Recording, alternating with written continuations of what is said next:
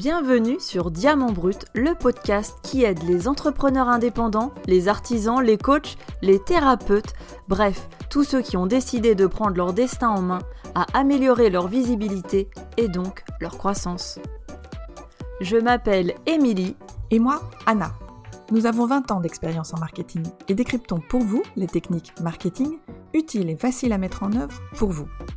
Nous avons été entrepreneurs indépendantes aussi. Alors, nous savons que vous êtes débordés. Donc promis, on va tout faire pour vous gagner du temps et des clients. Bienvenue dans ce neuvième épisode de Diamant Brut. Cette fois, nous allons vous parler d'un sujet capital et souvent épineux, comment réaliser ses premières ventes en tant qu'entrepreneur ou indépendant.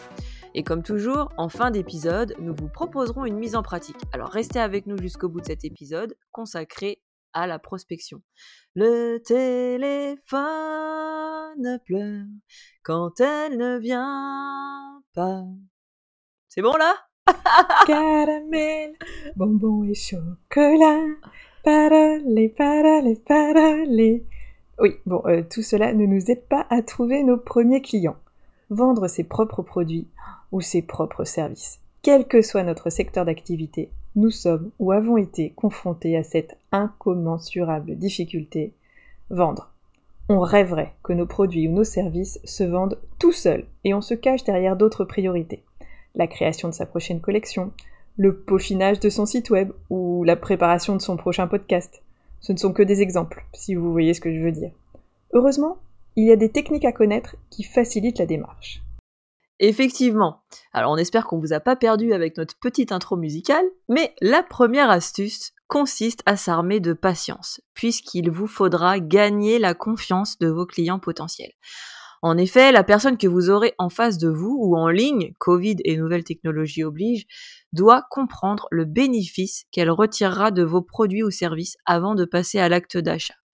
Vous ne devrez jamais perdre cette confiance par la suite et bien chouchouter vos clients. Nous ne sommes pas des marchands de tapis. Et ceci est vrai, quel que soit votre moyen de communication, que ce soit en réel, par email, par téléphone ou sur les réseaux sociaux, vous vendrez beaucoup plus facilement à une personne avec laquelle vous avez déjà eu plusieurs échanges. Rappelez-vous que l'acte de vente n'est pas insurmontable. Ce qui peut faire peur, c'est que l'on a en tête ces jeunes loups commerciaux que l'on peut voir sur les salons professionnels par exemple et qui seraient prêts à vendre leur mère. Et clairement, ce n'est pas l'attitude que nous vous conseillons. Vendre ne se résume pas à ça.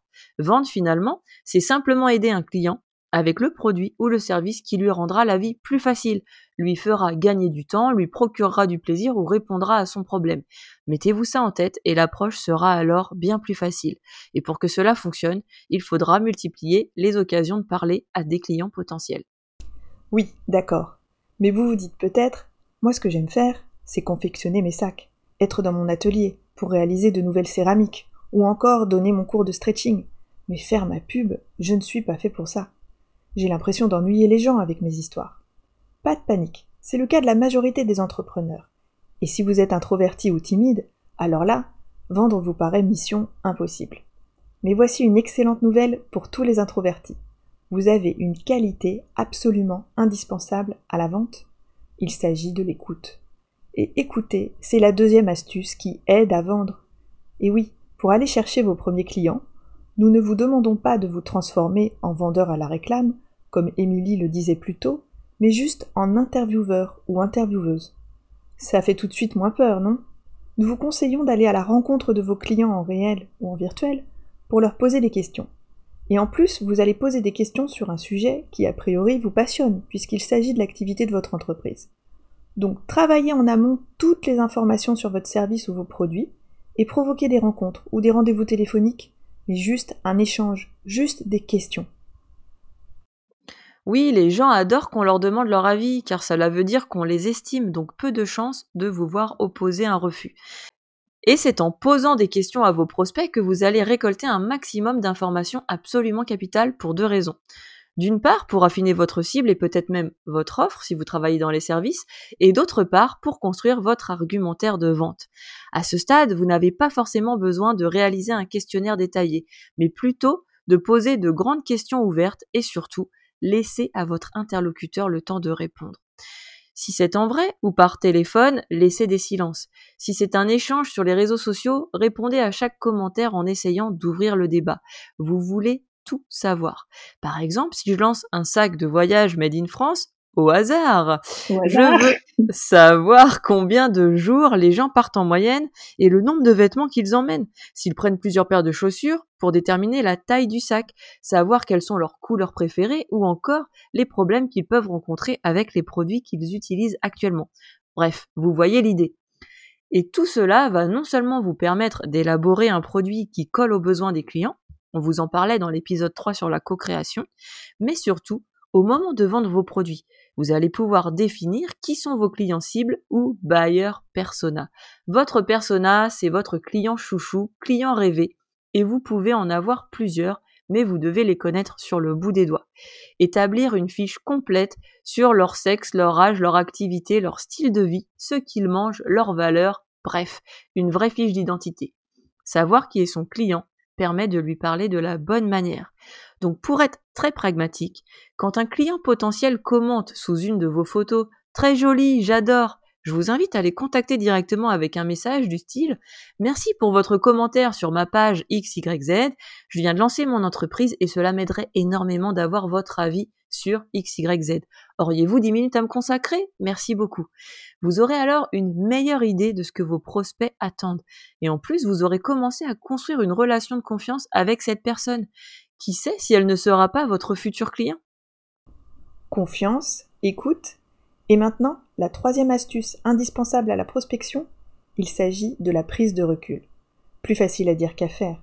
Mais comme un prospect a toujours besoin de temps et de multiples échanges avec vous pour être convaincu, il va falloir enfiler votre armure même pas mal, pour ne pas souffrir de chaque refus. À moins que vous ayez hypothéqué votre maison et que vous ayez besoin d'une rentrée d'argent là tout de suite maintenant, finalement, ce n'est pas grave que votre coup de fil n'ait pas abouti à une vente. Et ce sera le cas dans la grande majorité des cas, surtout au début. Pour vous encourager, relisez les notes prises pendant cet échange. Vous avez certainement récupéré des informations sur votre client. Est-ce exactement le type de client que vous avez envie d'avoir? Si oui, décrivez-le et affinez votre persona. Sinon, affinez votre cible en excluant ce type de profil. Et oui, on parle alors d'anti-persona, le client que vous ne voulez surtout pas avoir. Et surtout, Passez en revue les contre-arguments avancés par vos clients. Est-ce qu'il a dit qu'il n'avait pas le temps? Est-ce qu'il a dit qu'il n'était pas compétent pour décider? Parce que par exemple ça, ce sont les deux contre-arguments que vous allez toujours entendre en B2B, en business to business. Pour répondre, à l'argument du temps, vous pouvez demander un rendez-vous et ce sera l'occasion d'un prochain échange. Vous n'avez pas tout perdu. Et si la personne a dit non mais j'y connais rien, bah c'est une occasion pour vous de creuser il peut s'agir d'un patron de PME et celui-ci a peut-être un besoin de formation ou d'information. Et vous, vous avez sûrement du contenu à offrir. Donc vous allez pouvoir recontacter cette personne pour lui apporter une solution. Et dans tous les cas, commencer à créer une relation. Oui, en fait, avant d'aborder un prospect, quel que soit votre moyen de communication, email, réseaux sociaux, téléphone ou dans la vraie vie, réduisez l'enjeu. Vous cherchez avant tout à faire plus ample connaissance avec vos prospects et leurs besoins. Et pour illustrer l'importance de la prise de recul, je vous raconte mon expérience de prof de salsa à Saigon au Vietnam. À chaque déménagement, à Pékin, puis à Shanghai, puis à Saigon, il fallait que je recommence, trouver une salle de danse et des élèves. J'adorais enseigner la salsa, mais alors, chercher des élèves, faire ma pub, je détestais ça. Vendre les autres, oui, j'adore, mais me vendre moi, non. Et en plus, il fallait le faire dans une ville où je ne connaissais personne en arrivant. Je suis arrivée en janvier 2012 à Saigon. Le temps de m'installer et de trouver ma salle, j'ai lancé mes cours début février 2012. Donc j'ai fait des affiches et des cartes de visite, c'était il y a 10 ans, on faisait encore des cartes de visite, aux couleurs de mon site web, et je les distribuais dans les petits commerces de mon quartier. Jusque-là ça allait, c'était du marketing, je savais faire, et surtout, j'étais pas encore allée au contact des autres. Mais au premier cours de salsa, je me suis retrouvée dans ma grande salle de danse. Mhm. Et j'ai attendu. Et personne n'est venu. Absolument personne. J'étais seule dans ma très grande salle de danse. C'était dur. Mais j'ai vécu plus dur encore. Peu de jours après, j'ai multiplié les échanges. À chaque rencontre, je me forçais à ne pas cacher le fait que j'étais prof de salsa. Si je trouvais que ça n'était pas légitime dans une conversation de présentation, souvent c'est euh, tu viens d'où, euh, t'as des enfants, bah au moins en fin de discussion, je sortais ma carte de visite professionnelle de prof de salsa pour proposer de rester en contact. Et cela générait en général des questions. Et là, en discutant avec des personnes avec qui je faisais connaissance, que ce soit en cours de vietnamien, dans les cafés rencontres d'expats, j'ai fini par trouver de potentiels élèves. Donc cette fois, ces, personnes me donnaient rendez-vous dans ma salle. Seulement voilà, le jour J à leur H, ces personnes ne venaient pas. Et là, c'était dix fois plus dur pour moi. Je n'avais aucun recul. J'avais mis un enjeu énorme. J'avais rendez-vous.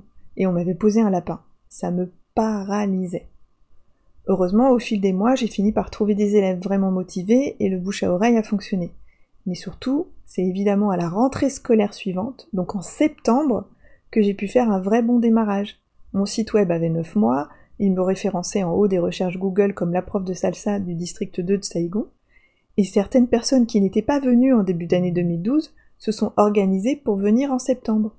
Donc le mot d'ordre, c'est patience et persévérance. C'est la preuve qu'il faut, euh, qu'il faut insister et ne pas, et ne pas lâcher. C'est une bonne leçon euh, pour nous, en tout cas, qui ne sommes pas patientes du tout. Donc oui, restez zen, le monde ne s'écroule pas quand une vente ne se fait pas. Et pendant ce temps, vous, vous continuez à apprendre, donc à avancer. Alors, nous avons parlé de bâtir une relation de confiance, d'écoute, de prise de recul. Quelle est la quatrième astuce que nous vous proposons aujourd'hui Ce n'est pas une formule magique, c'est plutôt quelque chose qui marche bien et encore plus en 2021 sur les réseaux sociaux et par email. Il s'agit du pragmatisme. Laissez-vous l'opportunité de tester, recommencer et optimiser. Par exemple, si vous vous rendez compte que vos emails sont peu lus, changez un paramètre comme le jour ou l'heure d'envoi et recommencez. Si les résultats est identique, changez le contenu. Mais attention, dans ce genre de test, il ne faut changer qu'un seul paramètre à la fois. Sinon, vous ne pourrez pas déterminer la cause du changement. C'est d'ailleurs une approche que je trouve très intéressante qui nous vient du Japon. Il s'agit de la méthode Lean, L-E-A-N. Cela veut dire net en français. L'idée est de modifier un paramètre à la fois et de toujours mesurer les effets jusqu'à arriver à un produit ou service parfait. Je vous conseille d'ailleurs la lecture du livre de Lean Startup d'Eric Ries si cette approche vous intéresse. On vous met le lien dans les notes de l'épisode, bien sûr. Cette approche renverse complètement le schéma à l'ancienne du je produis quelque chose sans me poser de questions et j'embauche une armée de commerciaux pour quasiment les ventes de force et on passe à je me demande ce que veut mon client et quel problème il a et je fais tout pour lui proposer la solution adéquate. Je ne sais pas pour toi Anna, mais moi ça me parle carrément mieux cette approche. Oui, tu as raison. À partir du moment où on a réussi à s'armer de patience, d'écoute et d'acceptation du refus, cette approche qui consiste simplement à tout faire pour répondre aux besoins du client est bien plus agréable pour vous, entrepreneur, et plus sympa aussi pour les clients. Autre changement que vous pouvez tester toujours dans l'idée de faire preuve de pragmatisme, il s'agit de changer la forme de vos communications, peut-être avec davantage de photos, ou même pourquoi pas des vidéos. Nous ajoutons dans les notes de cet épisode un lien vers un podcast particulièrement inspirant et populaire. Il s'agit du gratin de Pauline Legnaud. Dans cet épisode, Pauline encourage une entrepreneuse à tester, changer et optimiser sa prospection commerciale sur Instagram. Cette entrepreneuse a pour objectif d'inciter les Instagrammeurs à télécharger une appli. Pauline lui conseille de tester différentes techniques d'approche. Elle lance différentes pistes, comme celle de dire aux followers vous avez été sélectionné pour télécharger cette appli en exclusivité. Une autre serait de leur demander leur avis.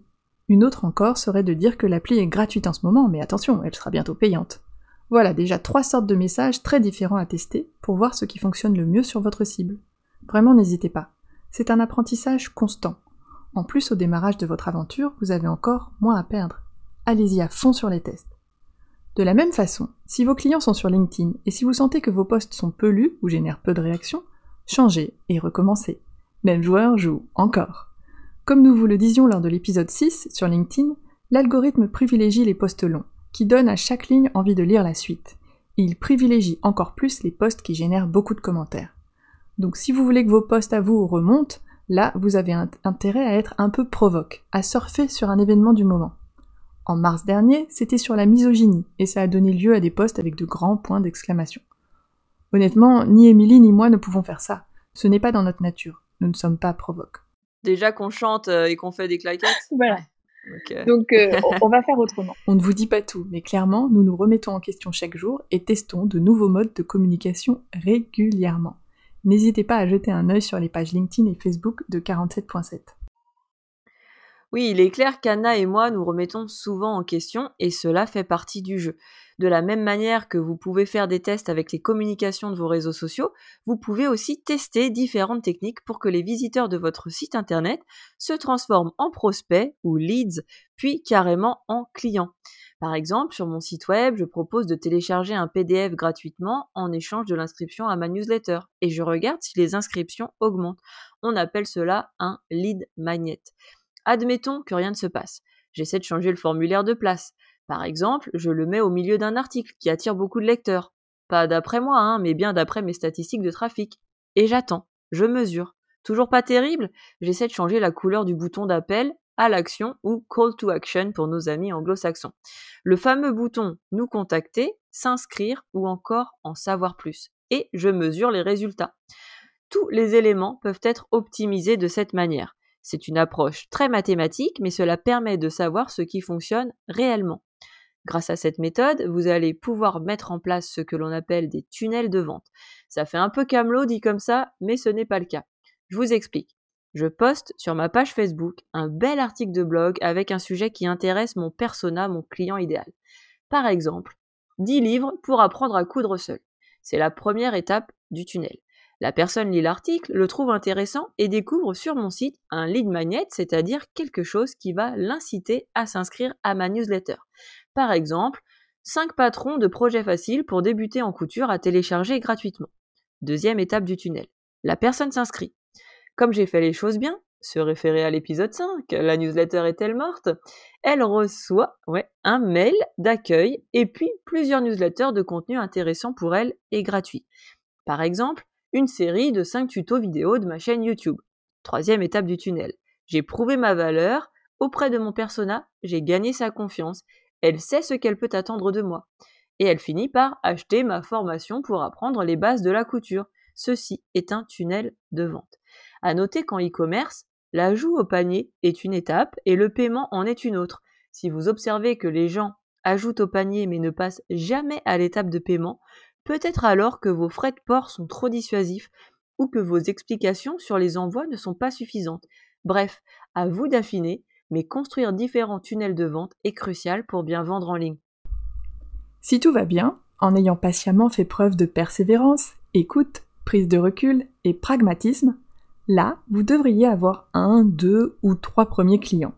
Alors cela, c'est notre cinquième conseil, soignez-les, chouchoutez-les parce qu'ils vont vous être extrêmement utiles. Vous le savez, revendre quelque chose, faire de l'upsale à un client existant, c'est 20 fois plus facile qu'à un prospect.